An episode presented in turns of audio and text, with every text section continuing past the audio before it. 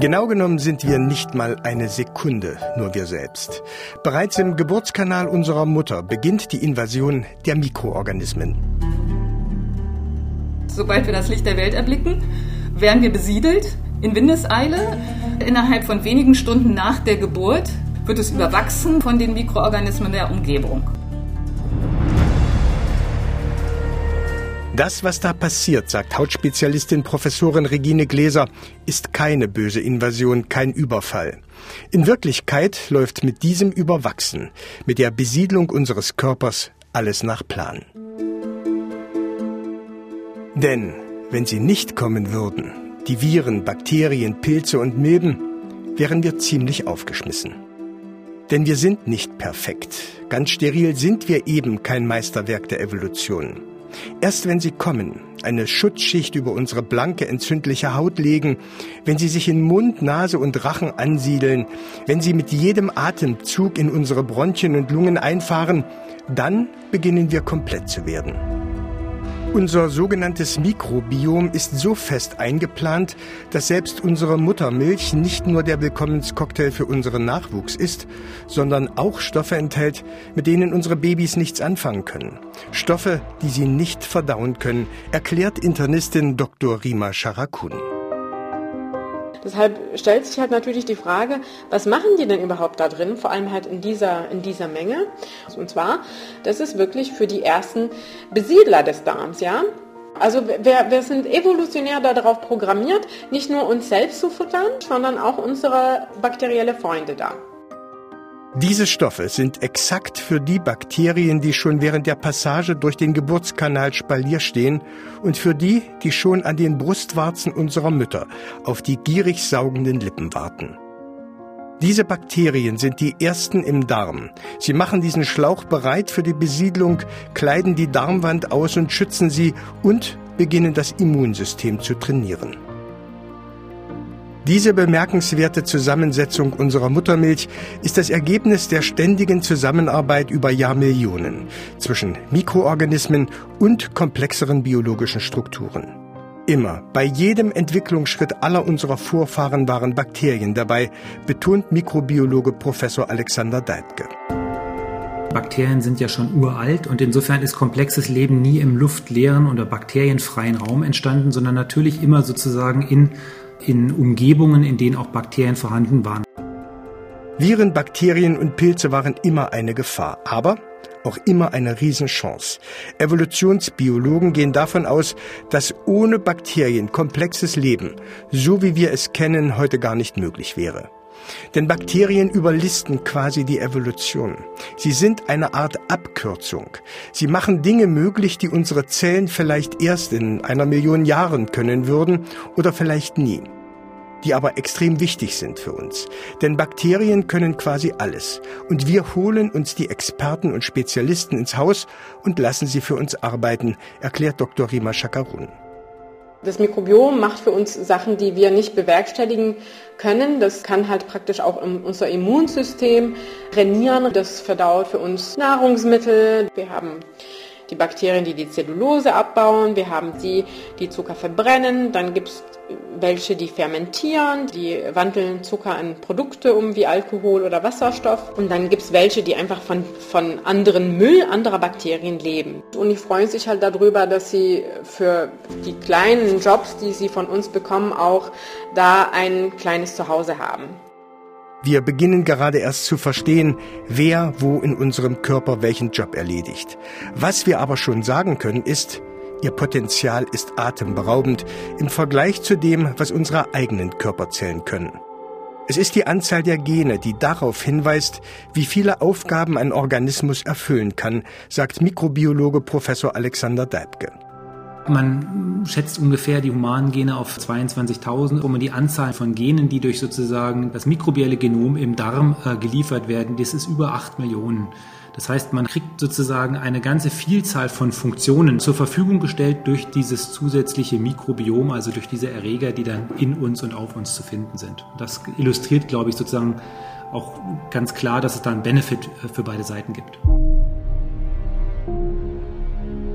22.000 zu 8 Millionen. Das lässt erahnen, was für mächtige Freunde und Partner wir da auf und in uns haben. Übrigens sind sie auch in der Überzahl. Unseren schätzungsweise 10 Billionen Körperzellen steht ein Mikrobiom zur Seite, das drei, vier, vielleicht fünfmal mehr Zellen umfasst und etwa zwei Kilo wiegt, so viel wie unser Gehirn. Es ist wie ein zweites Ich, wie ein zweiter Fingerabdruck von uns. Jeder hat sein persönliches Mikrobiom, sagt Professorin Regine Gläser. Hundebesitzer haben ein anderes Mikrobiom als Katzenfreunde, Bauern ein anderes als Beamte und Kinder, die im Kuhstall unterwegs sind, als Stadtkinder.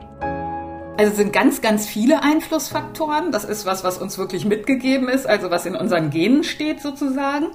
Das ist unsere Umgebung, wo wir leben, ob es heiß draußen ist, ob es eher ein feuchtes Milieu ist. Das ist die Körperlokalisation, wo wir ja wissen, es gibt so teigdrüsenreiche Areale am Kopf zum Beispiel, es gibt eher trockene Areale am Unterarm, da wachsen ganz andere Mikroorganismen. Alter macht einen Unterschied, weiblich, männlich macht einen Unterschied, die Art und Weise, wie wir uns waschen, welche Hygienemaßnahmen wir anwenden wie wir leben, was wir essen, was wir trinken. Also es sind unendlich viele Einflussfaktoren, die beeinflussen wirklich, welche Mikroorganismen in welcher Zusammensetzung bei uns sind. Wir haben also immer ein zweites Ich dabei. Was macht dieses persönliche Mikrobiom mit uns? Hilft es uns nur beim Verdauen? Beschränkt es sich darauf, unser Immunsystem fit zu machen oder unsere Haut zu schützen? Ist es nur ein bescheidener, stiller Begleiter, der leise und unauffällig seine Arbeit tut und nur auffällt, wenn er nicht mehr funktioniert, wenn wir krank werden? Es wäre doch verwunderlich, wenn dieses mächtige Tool von acht Millionen Genen in vielen Millionen Jahren nicht versucht oder es geschafft hätte, seine Interessen seinem Wirt irgendwie schmackhaft zu machen. Wenn es nicht versucht hätte, mit irgendwelchen Botenstoffen die Handlungen seines Wirtes zu beeinflussen. Lenkt das Mikrobiom unbemerkt unsere Hand im Supermarktregal? Verlangt es tief in unserem Inneren nach der Schokolade, die wir eigentlich gar nicht essen wollen? Mikrobiologe Professor Alexander Deibke sieht diese Überlegung mit Abstand und Vorsicht, hält das aber nicht für unmöglich. Ich denke schon, dass es sehr wahrscheinlich ist, dass sich Bakterien einfach von der Masse her, die sie haben, dass diese natürlich Auswirkungen auf den Wirt haben werden und solche Auswirkungen haben am Ende auch Auswirkungen auf, auf Verhalten oder im, jetzt im philosophischen Sinne auf das, das Ich selber. Nun ist es schwer, das Mikrobiom als einen homogenen Organismus zu fassen. Es besteht aus unglaublich vielen unterschiedlichen Mikroorganismen, die sich gegenseitig in Schach halten, die im Idealzustand sich selbst ausbalancieren. Wieso sollten also ausgerechnet die Schokoladenliebhaber unter Ihnen im Darm die Salatfans grundsätzlich übertönen? Es gibt aber offenbar tatsächlich Hinweise, dass Mikroorganismen Handlungen ihrer Wirte steuern können. Ein Beispiel ist der Toxoplasmose-Parasit. Der nistet sich im Hirn von Mäusen ein. Und weil er unbedingt seinen Wirt, die Katze, erreichen will, verändert er das Verhalten der Mäuse. Sie werden unvorsichtiger, erzählt Dr. Rima Shakarun. Die werden ein bisschen neugieriger und dann finden sie Katzen nicht mehr so schlimm. Das Problem ist, dann landen sie halt irgendwann mal auf dem Teller von so einer Katze. Also dadurch wissen wir, dass bestimmte Bakterien tatsächlich in der Lage sind, für ihren eigenen Ziel, ja, für diesen sehr egoistischen Ziel, müssen sie das äh, Verhalten von einer Maus beeinflussen.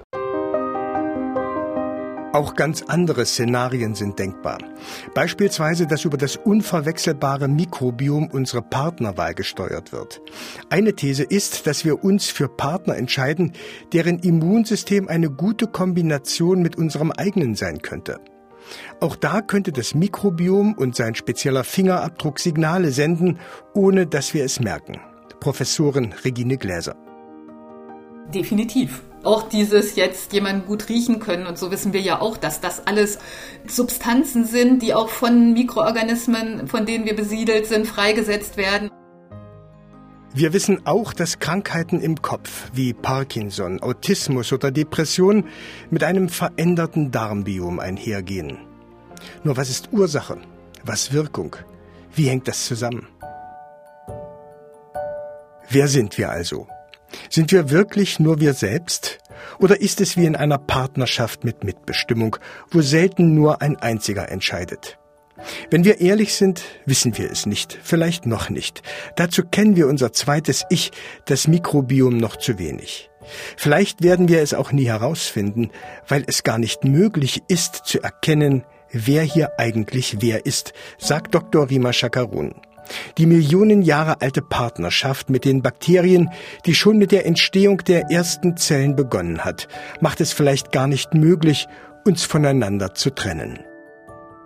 Wir sind gemeinsam eins und zusammen sind wir optimal und zusammen sind wir am stärksten.